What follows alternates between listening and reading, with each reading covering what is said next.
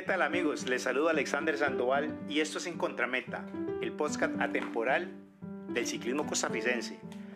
Quisiera, antes que iniciemos con este nuevo podcast, eh, agradecerle enormemente a la empresa Fotomundo que muy gentilmente me ha cedido pues algunos aparatos muy importantes para lo cual estamos eh, mejorando eh, eh, nuestro trabajo que les estamos llevando. Así que un gran saludo a, a, la empresa Fotomundo que se nos une como patrocinador de estos programas y que estamos muy ilusionados de poder seguir eh, brindándoles esta información.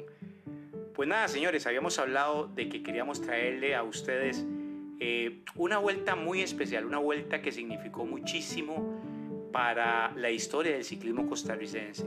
Una vuelta que por supuesto trajo consecuencias que algunos lamentan. Primero que todo, pues la coronación del joven corredor Carlos Bermúdez que se convirtió pues hasta la fecha en el corredor más joven en ganar una vuelta ciclística a Costa Rica, siendo igualmente el novato de esa vuelta porque en esa, eh, para esos años se disputaba pues el novato de vuelta y no el sub-23 como lo tenemos ahora. Pero era una vuelta muy especial, muy colorida. Veníamos de 1986 donde prácticamente pues Juan de Dios Castillo nos había ilusionado muchísimo con esa carrera tan extraordinaria que hizo y esa lucha que se dio entre Juan de Dios Castillo, que pertenecía al equipo de bicicletas Alvarado, y Rigoberto Zúñiga, que estaba en la estructura del equipo de tienda El Globo, camisas estatus. Así pues que la vuelta de 1987 llenaba una expectativa muy importante por tratar de eh, ganar la vuelta para algunos equipos especialmente para uno en especial, que era eh, un corredor que le había luchado de muchas maneras y no se le había podido dar. Me refiero al caso de Carlos Palacios, un corredor que había pretendido la vuelta en varias ocasiones y no se le había dado. Para 1987 se armaron con mucha gallardía, con muchos corredores muy buenos, pero ya les vamos a nombrar los equipos que participaron en esa vuelta y las consecuencias que trajo esa vuelta. Esa vuelta, pues como todos lo sabemos, fue una vuelta muy importante para muchos corredores. Muchos equipos internacionales se dieron cita. Inclusive llegaron equipos de la, antigua, de la antigua Unión de Repúblicas Socialistas Soviéticas y muchos del continente se hicieron presentes. Algunos equipos que cuando se los vaya a nombrar y a sus corredores pues también se van a recordar. ¿Cómo no eh, acordarnos, por ejemplo, de ese año y les vamos a comenzar a nombrar del equipo de la Unión Soviética, que vino con Teleguín, con Sibot, con Baldín y Almeldín, corredores eh, prácticamente que eran de la parte de Mongolia, me acuerdo, en esta oportunidad. También nos visitó Ecuador con Eduardo Paichayo, con Pedro Rodríguez, un corredorzazo que fue parte del equipo de aquel Ponimalta Bianca, que de, origen eh, colombiano, pero que también ocupó una posición muy destacada en la Vuelta Ciclística a Colombia del año 89-88. Fue un corredor muy importante ecuatoriano. Raúl Hernández y la cuarteta la cerraba Eduardo Villarreal. Repito, para 1987 eran cuartetas, no sextetas como se amplió años después en el ciclismo costarricense. Por los Estados Unidos nos visitó David Brown, una persona que radicó mucho tiempo en Costa Rica y que años después este, eh, eh, vimos a su hijo inclusive correr en el World Tour, Nathan Brown, con el equipo del Canal compañero inclusive de Rigoberto Urán en algún momento. También estuvo John Kelly, Raúl Silva y Eric Helwin. Por Venezuela vino Enrique El Águila Campos, hmm, corredorzazo, Manuel González, Guillermo Barrios y Gustavo Parra. Por Cuba, Eduardo Alonso, Oiga, señores, hay que hacer un programa especial para hablar de Eduardo Alonso. Para la gente que no lo conoció, que nunca escuchó hablar de él, Eduardo fue de los corredores, el único corredor caribeño que ha ganado la Vuelta al Táchira, un corredor que estuvo muy peleado allá en una carrera que se llamaba la Carrera del Este, cuando existía el bloque eh, comunista, por llamarlo de alguna manera, en, estos países de, la Europa del Este. Él eh, fue uno de los corredores que más animó y sin temor a equivocarme fue el, eh, o es el corredor número uno de la historia del ciclismo cubano. Aparte de Eduardo Alonso vino Eduardo Cruz, Edel García e Israel Torres. Por España solamente nos visitaron tres corredores en esa oportunidad. Luis Ángel González, Carlos Arabia y José Manuel Rubio. Por Italia vinieron corredores muy importantes de la época, como el corredor Gasparotto, Giorgio Gasparotto, Maximiliano Minola, Galdino Taldini y Paolo Escolari. Por Panamá vinieron corredores como Heraclio Quintero, Ezequiel da Gracia y los hermanos Caballero, Alexis y Boris Caballero. Aquel Boris Caballero que lamentablemente tuvo un accidente y que pues prácticamente quedó eh, cuadrapléjico en una silla de ruedas, que después podemos hablar sobre ese tema. Colombia trajo un, un, equipo muy importante y le digo muy importante porque yo vine en esa época con ese equipo, me tocó trabajar con ese equipo colombiano encabezado por Fabio Rodríguez, aquel que le decíamos Beso Rodríguez, ese corredorzazo que deslumbró a los europeos yéndose pasando el equipo de pinturas Filac, pasando a Ponimalta y después dando el paso gigantesco hacia Europa corriendo para, para el equipo del Class Cajastur, aquel que se convirtió en el gregario de olo de, Tommy Rominger. Un corredorzazo de la época, un escalador buenísimo.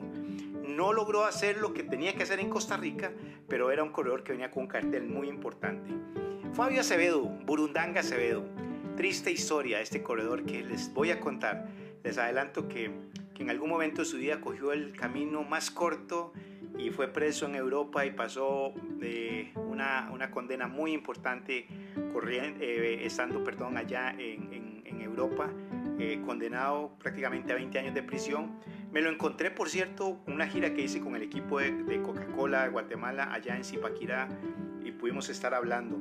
Él es sobrino de Rafael Acevedo, un corredor que hizo historia con el equipo Café de Colombia, con el que se ganó eh, la Vuelta a España en 1987, este mismo año que les vamos a hablar con Lucho Herrera, un corredorzazo, Rafael Acevedo, sobrino de él, y que prácticamente es el, eh, Rafael es el suegro de eh, Superman López, el cual es el abuelo, lógicamente, del hijo de Superman López, ese extraordinario corredor de la Astana y que ya todos sabemos pues el cambio que hizo de equipo. se presume que para el Movistar no se ha anunciado al día de hoy, pero todo, todo indica que es para allá. Sergio García y también venía un corredor que fue muy importante años después en Costa Rica y en Panamá Chiriquí, porque se le conoció como el Chiriquí Sánchez. Edgar Sánchez, que en 1991 gana la Vuelta a Costa Rica, pero para el año 87 viene con el equipo de pinturas Filac. Posteriormente viaja a Chiriquí y gana dos, dos vueltas a Chiriquí y ahí es donde gana su mote como el Chiriquí Sánchez. También nos da una lista México, pero no vino, no vino la selección de México que nos habían anunciado en esa, en esa oportunidad. También debo decirles que por Costa Rica vino o estaba un equipo que era mítico de esa época, que era Almacén el 30. Estaba eh, Marvin Vindas, Luis Valverde, Daniel Rodríguez y el corredor Fernando Salazar. Había un equipo que era prácticamente, me acordarles, de, creo que era el mercado central, de un señor que patrocinaba un grupo de muchachos. Y si mal no me equivoco, don Félix Murillo, el doctor Félix Murillo, era el que llevaba este equipo. Era un equipo del mercado central, me parece, de un tramo que lleva el nombre de un señor, el señor Julio Martínez. Lo encabezaba Joselito Abarca, Marco Díaz, José Cachivega y Edgar Soto un equipo pues modesto pero con mucho talento que tenían por ahí.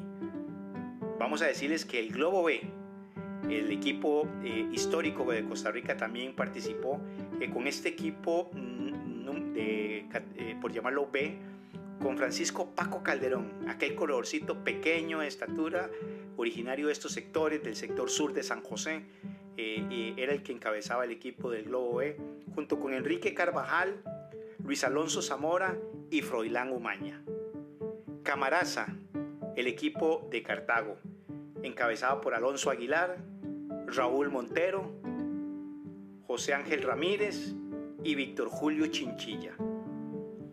Bicicletas Alvarado, que iba a ser protagonista en esta vuelta ciclística a Costa Rica, estaba por este extraordinario francés que ya tenía algunos años de estar en Costa Rica, Pierre Gerard, Edgar el Pinocho Solís, Ronald Sandoval, que déjeme decirle no es familia ni conocido mío, y Carlos Bermúdez Castillo, este jovencito que al final de esta vuelta fue el que alzaría los brazos allá en el Estadio Nacional.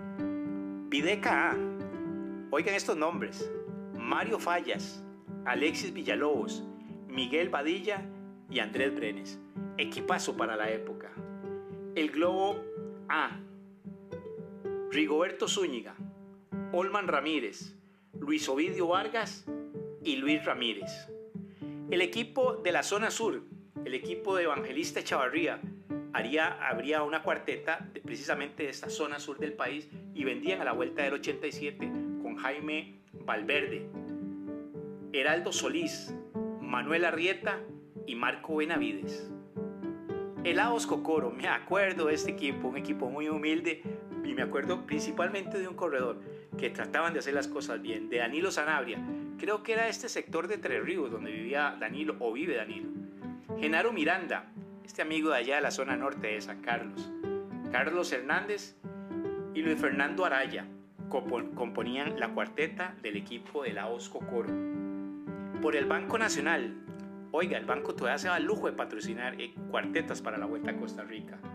Arturo Monge, Edwin Castro, Marcos Blanco y William Hernández. Videca B. Solamente llevarían tres corredores a la Vuelta Ciclística de 1987. Luis Hidalgo, Juan Carlos Aguilar y Alfredito Zamora, ese mismo que años posterior ganaría la Vuelta Ciclística de 1990. El equipo de Buenos Aires haría equipo Buenos Aires de Punta Arenas con José Bermúdez, William Angulo, Ronald Montenegro y José Francisco Bolaños. Todavía no acaban, siguen más equipos. Era muy nutrida la participación ciclística para ese año. Electronic Hidalgo, este equipo que, hacía sus primeras armas y quería hacer las cosas de alguna manera muy bien, que años después eh, ganarían la vuelta a Costa Rica, como lo fue en el año 89, dos años después, con Gustavo Mesén, Martín Méndez, Juan Manuel Hidalgo, este jovencito grandísimo escalador del sector de Pozos de Santana, y Wilmen Ríos, el equipo de la agencia de Ricardo Céspedes, el equipo de Santana. Este equipo que iba a ser el protagonista no solamente en la parte deportiva, sino en la parte mediática por las situaciones que se presentaron en la Vuelta a Costa Rica. Carlos Palacios, Juan de Dios Castillo, Marcos Quesada y Juan Hernández serían los que componen esta cuarteta. Persianas Canet vendría con Alexis Mesén, Jorge Solís, Gaetano Muñoz y José Herrera. Esa sería la cuarteta de Persianas Canet. Radiadores Rosales, con Mayito Umaña, José Villegas, Allen López y Edgar Rodríguez serían los que componen el equipo de Radiadores Rosales para el año 87. Pocosí tendría equipo, el equipo del Cantón del Caribe, con Juan Carlos Rodríguez, Martín Chacón y Alexis Solano. Y por último, el equipo Life Boy, encabezado por ya el, el corredor Rodrigo Montoya, Hugo Álvarez, Mauro Cordero y Edwin Carvajal. Este sería el equipo que iría a la Vuelta Ciclística a Costa Rica de 1987. una vuelta que fue pactada para 1560 kilómetros y oigan las etapas. Vamos a repasar las etapas antes de entrar a los detalles generales por los cuales los invité a que me escucharan el día de hoy. El 17 de diciembre de, del año 87 arrancaría la Vuelta Ciclística a Costa Rica con una de las míticas, con San José Punta Arenas, 136 kilómetros, y esta etapa sería ganada por Edgar El Pinocho Solís, corredor de bicicletas Alvarado, un equipo que venía con mucha sed de triunfo, un equipo que había pactado para que uno de los grandes corredores de Costa Rica ganara la Vuelta a Costa Rica, como era el caso de Carlos Palacios. El 18 de diciembre se haría un circuito en Punta Arenas de 80 kilómetros. Ese fue ganado por Edel García de Cuba. El 19 de diciembre sería una etapa muy interesante, una etapa mítica para esa época. Punta Arenas Vital de San Carlos. 139 kilómetros y, Pierre Gerard del equipo de Alvarado ganaría la segunda etapa, la segunda etapa para el equipo de bicicletas Alvarado. Para el 20 de diciembre se haría una interdistrital allá en San Carlos, 129 kilómetros, y el otro corredor que la ganaría sería Marcos Quesada, el corredor de Naranjo, un corredor muy, muy destacado de la época. Y ya a partir de ese momento íbamos a comenzar a ver el equipo de la agencia Ricardo Céspedes tratando de buscar el cometido que tenían, que era ganar la Vuelta Ciclística a Costa Rica con su corredor estrella Carlos Palacios. Para el 21, San Carlos Alajuela, oiga, 100 kilómetros, la gana Carlos Palacios y prácticamente toman la general, pero en este caso se viste de amarillo, de amarillo perdón, el corredor Juan de Dios Castillo y en sus principales declaraciones de la época decía, yo vine a este equipo a trabajar para que Palacios fuera campeón de la Vuelta a Costa Rica. Para el 22 de diciembre se hace la etapa San José Limón con 174 kilómetros. La gana el, corredor cubano Eduardo Alonso por la carretera vieja. Después hacemos el 23 de diciembre, Limón Guapiles, 100 kilómetros. Carlos Palacios vuelve a repetir y gana etapa en la Vuelta Ciclística a Costa Rica del año 87. Para el 24 de diciembre se hace la etapa Cartago y se hace un recorrido por el sector de Cartago y termina en Heredia con 86 kilómetros. Marcos Quesada gana la etapa. Ya para esta época comenzaba a murmurarse situaciones difíciles que se estaban presentando en la Vuelta a Costa Rica y que muy posiblemente iba a meritar la expulsión de algunos corredores. Ya les vamos a contar qué fue lo que pasó. El 25 de diciembre, el Burundanga Acevedo ah, gana el circuito presidente allá en la sabana, pactado para 90 kilómetros. El 26 de diciembre es libre, se descansa, el pelotón guarda energías, pero la situación estaba que ardía en ese momento. Ya les voy a contar por qué. El 27 de diciembre salimos de San José a San Isidro, 131 kilómetros. La gana Fabio Besolindo Rodríguez, una situación muy especial para la salida y llegada de esa etapa. El 28 de diciembre se hace la etapa Buenos Aires-Ciudad 133 kilómetros. La gana el corredor Luis Ramírez. El 29 de diciembre se hace la etapa Palmar, Norte, perdón, Pérez Celedón. 124 kilómetros. La vuelve a ganar el cubano Eduardo Alonso. Y el 30 de diciembre se hace la tradicional etapa de la época, como se cerraba las vueltas a Costa Rica con esa entrada eh, muy linda que teníamos, que era hacia el Estadio Nacional, hacia el antiguo Estadio Nacional. Eh, se hace la etapa Pérez León San José con 138 kilómetros y la gana el corredor de la agencia Ricardo Céspedes, Juan Hernández. Pero ¿qué fue lo que pasó? ¿Por qué los invité yo a esta, a esta reunión del día de hoy? ¿Y por qué el interés de, de contarles qué fue lo que pasó? Pues bueno, Déjeme decirle que hemos estado conversando con alguna gente. Yo estuve en esa vuelta ciclística, yo viví las cosas de largo de lo que pasaba, de la, eh, euforia que existía en algunas etapas, de la, eh, el brío que el, el, público de algún sector de la población despertaba en esa vuelta ciclística a Costa Rica. Prácticamente con la etapa que les comenté del 21 de diciembre, en la etapa que se hace de San Carlos hacia La Juela, Carlos Palacios es el que gana, como se los dije. Gana la etapa y Juan de Dios Castillo se viste de amarillo nuevamente. Para esa época se pactaba, era diferente todo el trámite que se hacía con temas de controles antidopajes y, con, y, cómo era el control que se hacía esto. Para esa época eh, la, la, la, Unión Ciclística Internacional había designado a una persona que se llama o se llamó, no desconozco si vive aún, Billy Armando Vargas. Él era un farmacéutico colombiano que era eh, jefe de control en Colombia, de, valga la redundancia, de controles antidopaje, y era el que venía a Costa Rica pues a hacer los controles doping.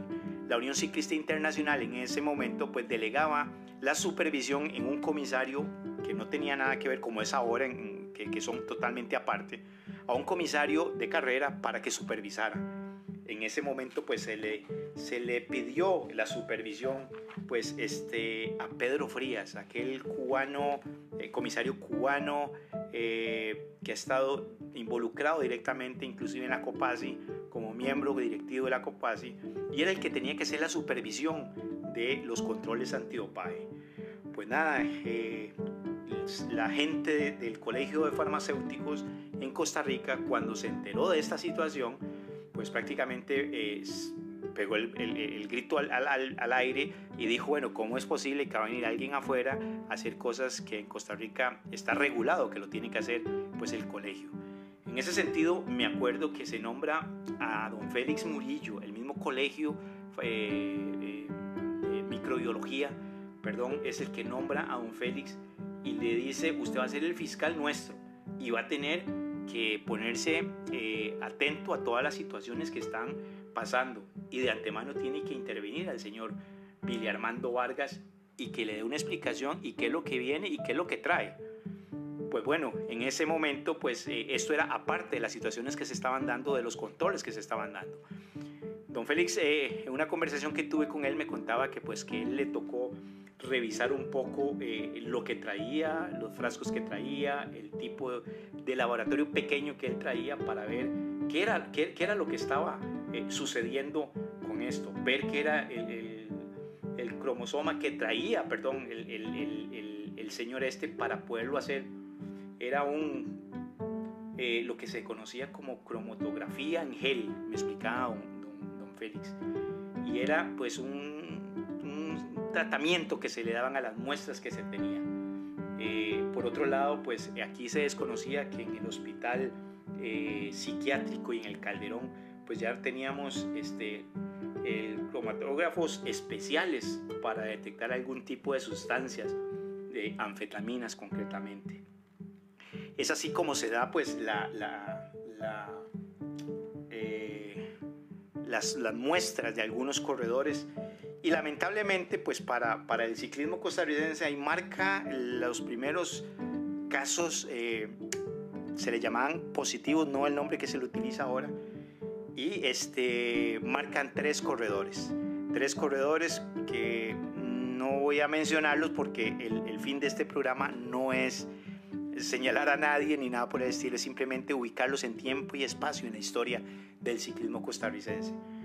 Ustedes podrán sacar conclusiones de lo que les voy a decirle, pero bueno, fueron tres corredores eh, que, se, que se marcaron.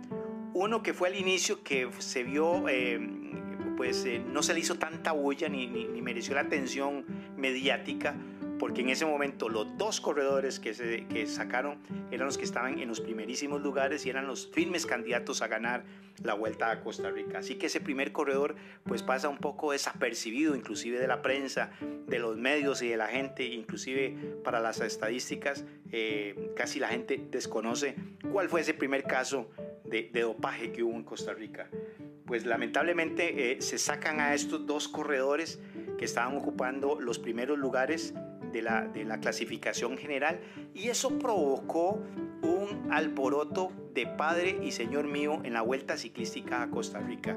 Fue increíble lo, eh, cómo eh, enardeció algún sector de la afición costarricense.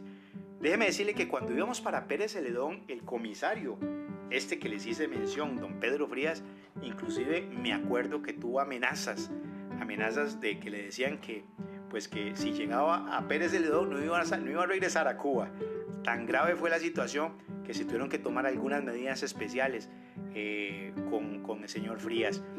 También hubo otro sector que estaba apoyando la situación que se estaba dando. Inclusive los corredores que se vieron afectados en ese momento alegaban totalmente eh, su inocencia e inclusive cuestionaban el la manera en que se realizaron todos estos controles, la forma que se tomaron las muestras, dónde se llevaron y hasta el día de hoy pues ellos siguen declarando su inocencia.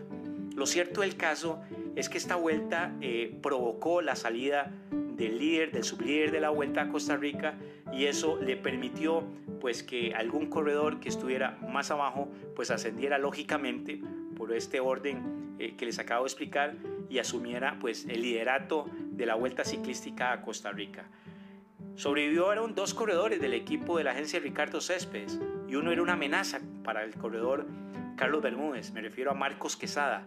que el equipo, eh, no, el, equipo de, la agencia Ricardo Céspedes no renunciaba y su técnico eh, Juan Bautista Muñoz de ese momento tampoco quería renunciar a buscar la vuelta a Costa Rica con el corredor Marcos Quesada. El equipo de la agencia Ricardo Céspedes quedó diezmado, quedó fuera de la clasificación general por equipos al salirle dos corredores. Y pues prácticamente la vuelta siguió, perdió el interés, me acuerdo, como el día de hoy, perdió ese interés que había nacido el día que arrancamos esa, esa, esa primera etapa de la vuelta a Costa Rica, aquel 17 de diciembre, y ya a partir de la llegada a la ciudad Quesada fueron eh, temas eh, eh, no tan agradables lo que presentó la vuelta a Costa Rica. Como le digo, presentaron situaciones muy especiales. El caso de los corredores que llegaron a esa vuelta. Les mencioné el caso de Fabio Acevedo, el Burundanga Acevedo, el mismo eh, Fabio Rodríguez, que fue un corredor pues, que despegó después, dos años después de participar en la Vuelta a Costa Rica.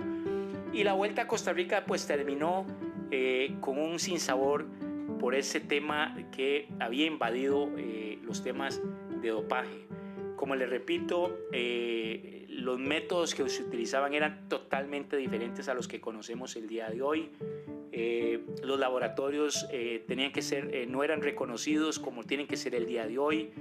El procedimiento que se utilizó tal vez no era el más adecuado, según nos decían la gente que estuvo afectada en este, en este proceso, pero el caso es que inclusive eh, con una conversación, y lo puedo decir abiertamente porque me lo digo, eh, eh, con don Félix, que me comentó cuando estuve investigando sobre este caso, que él fue un fiel testigo de que las pruebas cuando se realizaron y los resultados inclusive que marcaron. Así que, que señores, esa fue una, creo yo que de las historias de vuelta ciclística a Costa Rica, deportivamente hablando, que afectó muchísimo el, el tema del dopaje.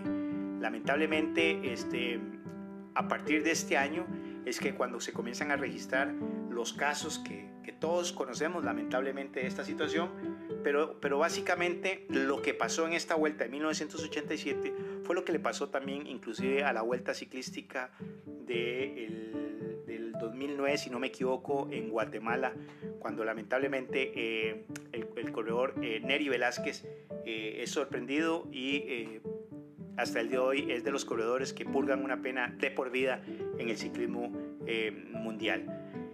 Señores, eh, esta es prácticamente eh, a, modo grosso de lo que pasó en una vuelta ciclística a Costa Rica en 1987, cuando prácticamente este, estaba todo servido para que el corredor Carlos Palacios fuera el campeón de la vuelta ciclística. Yo siempre he pensado que Carlos es, y a mi gusto, yo que tuve el honor de verlo pedalear, se merecía una, dos o tres vueltas ciclísticas a Costa Rica. Las circunstancias de la vida no se lo permitieron. Lo vi correr en Colombia con los grandes equipos, con aquel equipo de Pilas Barta, con grandes corredores que es innombrable decirle a la gente con la que él participó. El estilo de correr, la gallardía que él tenía fue muy importante. Ni qué decirle del príncipe Juan de Dios Castillo, que también eh, tuve el honor también de, estar con él en, equipos de ciclismo. Así que, eh, señores, este ha sido el aporte que le hemos traído para esta semana. Ojalá que les guste los temas que les estamos presentando. Es importante eh, revivir todos los hechos que han marcado pues, la historia del ciclismo costarricense.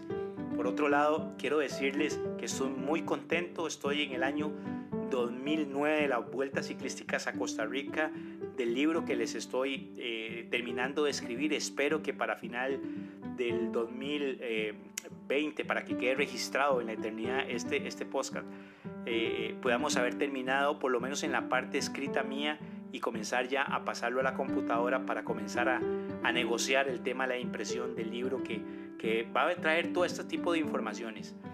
Eh, les agradezco nuevamente. Esperemos que para esta, eh, el transcurso de esta semana tengamos otro tema muy importante, que todas las semanas están incrementando los temas. La gente me llama, me da sugerencias, quieren que hablemos de uno, del otro, y hay muchos temas que tenemos en, en el camino. Déjeme decirle que vamos a hablar de Alan Ugalde, vamos a hablar de Robert Núñez, vamos a hablar de Juan Carlos Rojas, que ya hablé con él, eh, y, queremos hacer algo muy especial con el tema de Juan Carlos Rojas. Eh, vamos a hablar de muchos temas que tenemos muy pendientes e inclusive del ciclismo femenino. No crean que las féminas las tengo a un lado, no, todo el contrario. Tenemos un, un, platillo muy especial para ellas desde la primera vuelta ciclística femenina que se hizo hasta la última vuelta en el 2019. Eh, tenemos eh, datos estadísticos, quién las ganó, cómo se ganaron, metas volantes, montañas. En fin, tenemos bastantes temas para poderlos compartir con ustedes. Espero que me sigan escuchando. Esto fue un podcast de En Contrameta, el podcast atemporal del ciclismo costarricense. Nos vemos. Chao.